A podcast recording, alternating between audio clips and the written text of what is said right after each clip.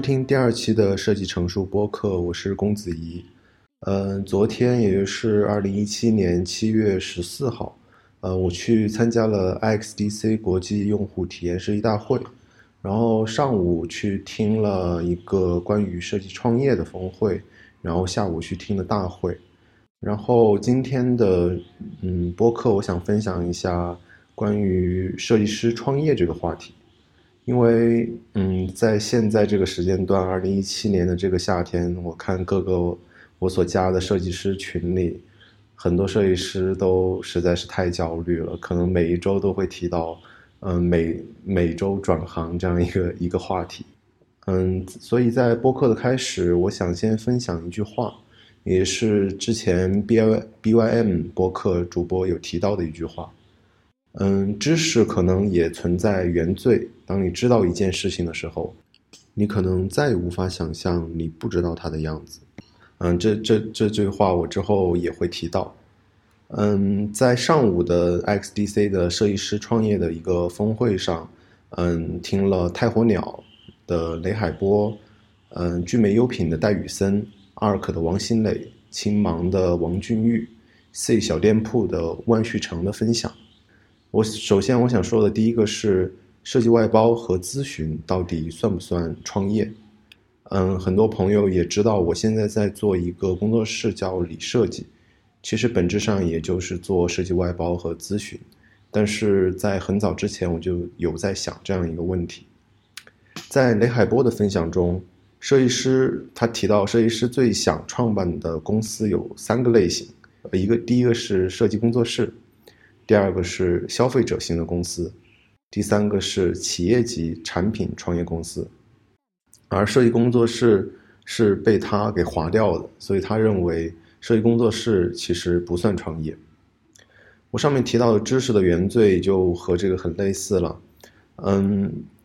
我们知道了某种知识，它让我们不不再能够想象我们不知道这个知识的样子，而由于我们掌握了某种技能，比如说视觉设计的技能。这可能让我们的创业项目的道路把自己越越走越窄，它可能让我们只关注我们能会做的一些东西，而由于在外包行业，外行人信权威，内行人信自己，所以外行人在找一个设计工作室的时候，啊，或者找设计外包的时候，他更相更倾向于找一个有成熟案例的公司，而不是拥有一个优秀技能的独立的。设计师，但是内行人他更倾向于相信自己的意见，也就是，嗯，如果一个设计师或者一个设计有设计背景的公司来找到你的话，他可能更尊重、更想你尊重他的意见，所以设计外包在这样一个环境下比较难成长。二可的王新磊说，设计咨询其实只能算作一种管理型的创业，它不能算作一个设计创业。他设计咨询所做的事情，大多数情况下并不是你作为创始人去执行这样一个设计，而是把你身边的资源用一个更好的方式分配，你打造了一个更加适合于设计师工作的环境。他在做 ARK 的时候，可能也，嗯，和他之前在 Frog 工作的经历非常类似。他在想，为什么国内不能有这样一个，嗯，设计咨询的工作室呢？而我们，然后他提到我们在做自己的能力变现，也就是设计师的能力变现的时候，嗯，我们通常走的道路是：首先，我有了一个设计能力，然后我做了，我能够做一手好的设计，比如说视觉设计或者动效，然后我开始接私活，然后接私活之后，我发现我应该打造一个自己的品牌，然后有的时候我做事情做不完了，然后我要扩大一下自己的规模，拉几个朋友或者是同学一起做。这其实是一种，我现在想起来，可能这是一种非常前现代的一种增长方式。所以我在思考，到底真正能够带来增长，或者是所谓现代的增长方式是一种什么样子的？嗯，可能在这些分享者的眼里，创办一个或创办或者加入一个消费者型的公司，或者企业级的产品创业公司。自己作为领导或者是一个合伙人，用自己的能力和设计思维，把这件事情做做起来，然后关注用户的需求，做成一个真正的产品或者是一个商业项目，它是一个更加有成长性的。而前现代的设计的增长思维是：首先我保质保量的执行这个设计，设计是作为一个体力活呈现的，我工作多久就能拿到多少报酬。而现代的增长方式是我如何给一个一群用户持续的带来价值，从而从中赚到钱。有一个产品金字塔的思维，嗯，产品金字塔的呈现是。首先，我我们做的是人们认为我的设计好看，然后人们认为我的产品好用，然后认为我的产品有用，最后是别人认为我的产品能够给他们带来价值，从而我赚到很多钱，从而让我能够不断的产出这样的产品。所以，我们嗯，如果我们现在选择以设计师的身份创业，我们应该怎么选择创业项目呢？嗯。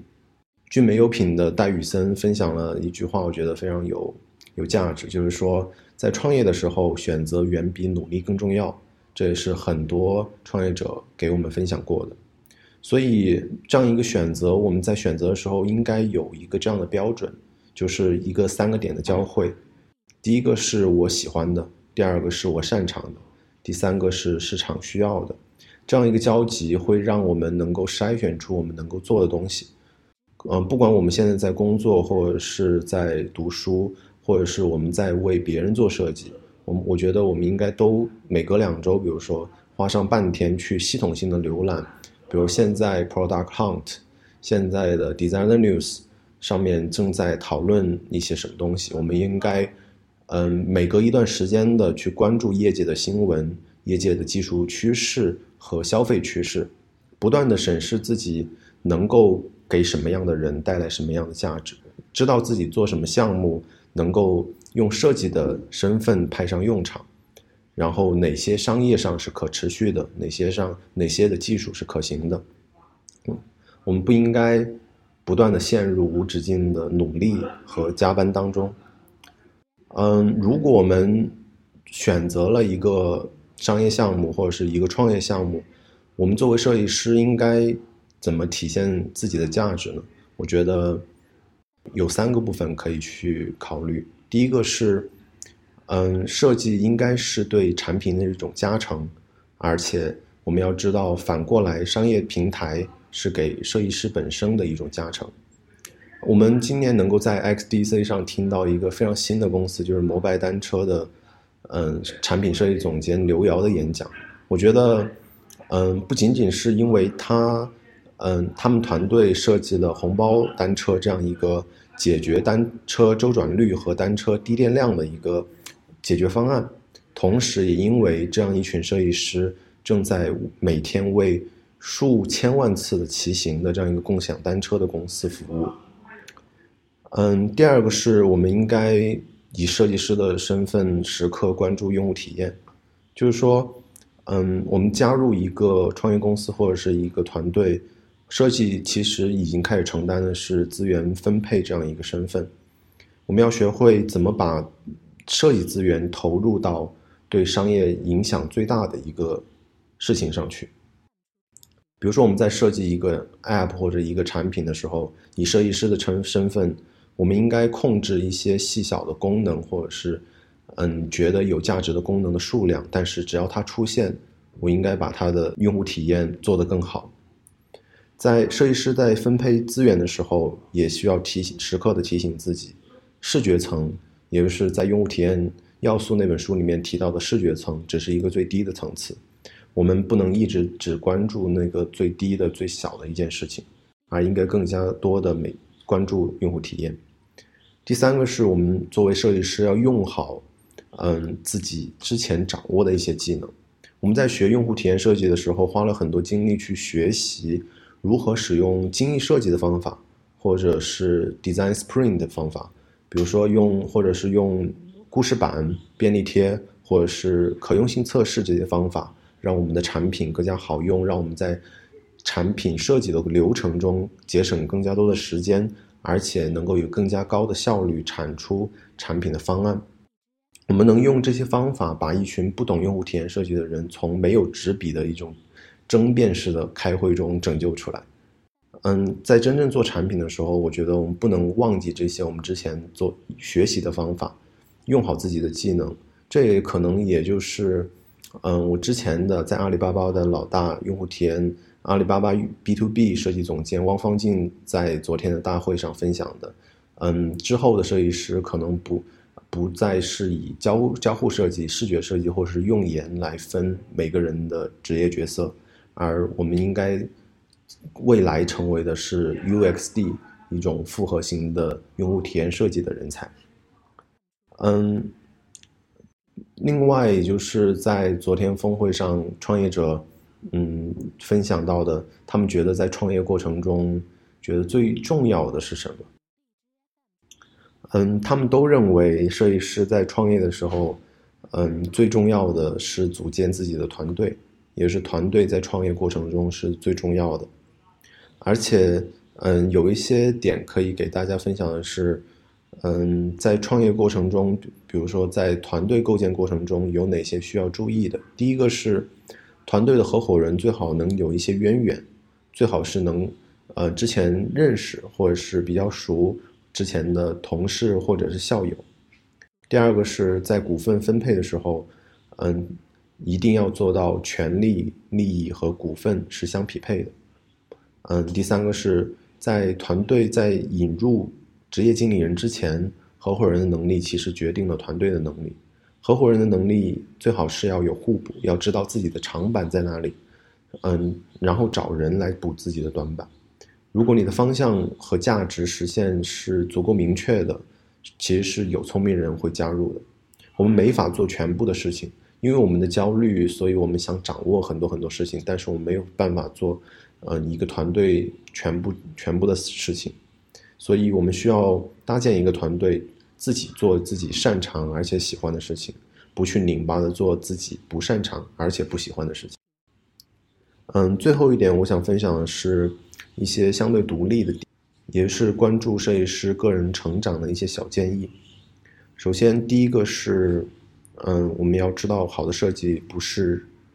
成功的必然，不要只痴迷于设计本身。嗯，第二个是对事情要保持客观，因为我们不断在产出自己的作品，在被批评的时候，我们本能的去会会去反抗或者是为自己争辩。但是要知道的是，别人在批判你的、评判你的作品的时候，并不是在评判你这个人的人品。第三个是。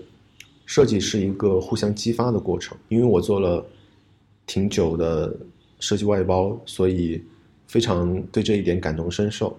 不管是对客户、团队，还是对自己，都要时刻的保持沟通，而且把你的客户、团队还有自己放到有一个共同价值的路上去。第四个是要有执行力，有了想法，并且确认这件事是自己想做的、能做的，而且是被需要的。那么就尽快开始。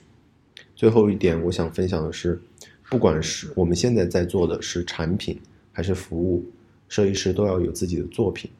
它可以是自己的产品，或者是某种商业实现。好，今天的设计成熟播客，呃，我分享了我这次听 XDC 的一些感想，讨论了设计咨询或者设计外包到底是不是创业，然后。设计师应该如何去思考什么是真正的有增长的创业项目？然后是设计师应该如何选择设计创业的项目？然后是设计师如何在创业项目中体现自己的价值？然后设计师应该如何组建自己的团队？最后是一些设计师个人成长的一些小建议。好。非常感谢您收听第二期的设计成熟播客，我们下次再见。